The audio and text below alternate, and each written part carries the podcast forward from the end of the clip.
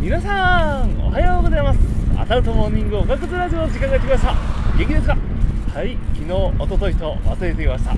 ラジオの録音忘れていました。まあ聞いてください。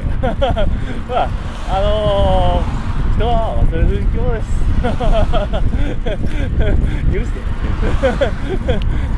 まあ誰に許しをこいてるのかもさっぱりはってるのがこのラジオです。がまあ本日もねうんあのー、ぼちぼちとね秋の収穫祭お米の香りをかみながら頑張っていこうと思いますなんか今ね今日もなんか電源続きとかもうだかね水といい田んぼばっかりこの時期やっぱいいですね。本当にもうなんかこう収穫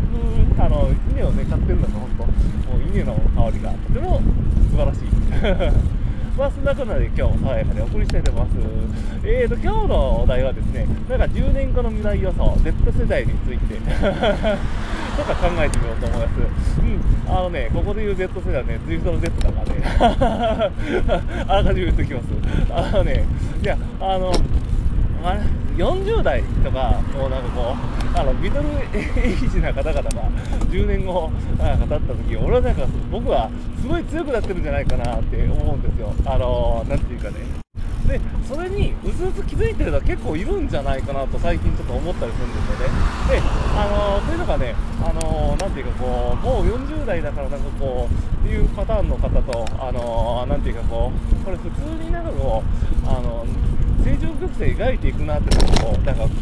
淡々と練習されている方の二極化されていくかとでその方々がこう視聴者があの50代になった時に多分なんかこう あの何ていうかこうパワーがあの落ちずにそのままなんかこう登る人たちがめちゃくちゃ増えるんじゃないかなと思うんですよね。うんそうなった時に 何ていうかこう20代30代がなんかなんだあの化け物はっていう世代がなんかこうあの ねあの数十年後生まれてるんじゃないかな。いやもう数十年後っていうかまあ今ももうすでに兆候はあるんですけどなんかそれが顕著になるのかな。今の Z 世代 があの登ってきた時。なのかなと。いやもうね、どう考えてもね、その有酸素系はね、ミトコンドリアとそのなんていうか、こう、公共のインターバルをなんかこう、リスクヘッジしたものがなんかこう、多分ね、あの、勝つ世代来ると思うんですよ。で、その時にやっぱずっと相性がいいからね、これ、いや、すごいことあるんじゃねえかなって。いや面白いぞ50代がなんかこう、バカみたいになんかこう、パワー出してる世代。なんじゃこやっていう。いやってなんかこう思うんですよね。でそのゲームチェンジになんかこうなんていうかこうねあのー、乗っかる人乗っからない人あのー、まあいると思うんですけどなんかねあのー、なんていうかこうえーと、リスクを取らない人とリスクを取る人が勝つんじゃなくて両方がねあのなんていうかねリスクヘッジができた人がなんか残っていくからとあのリスク分散型のタイプかまあそれがどうなんだろうなリスクをあのー、受け入れつつもなんかこうあのそれに対してちゃんと思考がある人、うん、まあ要はね頭がいいとかねもうね50年残っていくってことですよ。筋肉じゃねえよっていう。でもね運動してたらなんかね多分前頭葉だったから発達していくからなんかそれとまでなんかどんどんなんかこう頭の知識もなんか 良くなっていくからなんかこう割となんか頭が働く50代しかもなんかそれ運動もなんかねあのに対する知識も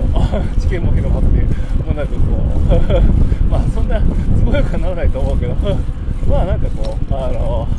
すごい世代が生まれるんじゃないかなと そこからいいかも思っております、まあ、それがなんか当たり前になっちゃったりして まそこまでいかないとけどでもなんかこう昔よりはなんかこうそういうなんていうかこう年々に対するなんかこうアドバンテージがなんかどんどんなくなっていくんじゃないかなとなんか最近なんかこうあの、想像しますね、まあ分かる二極化するんじゃないかな的な。まあそんなことをちょっとこう朝 ちょっと思ったんであの話してみました。まあ、そんなこんなでね、今日は木曜日ですね。いや、もう昨日の疲れがなんかどっと来てますね。いや、ずいとレーシングリーグだったんですよ。いや、やっぱ、な、サイクルハウス10キロは。きついわ。気持ちいいね。最高。そんなことでねえっ、ー、と今日も頑張っていきましょう。ではでは。ライドン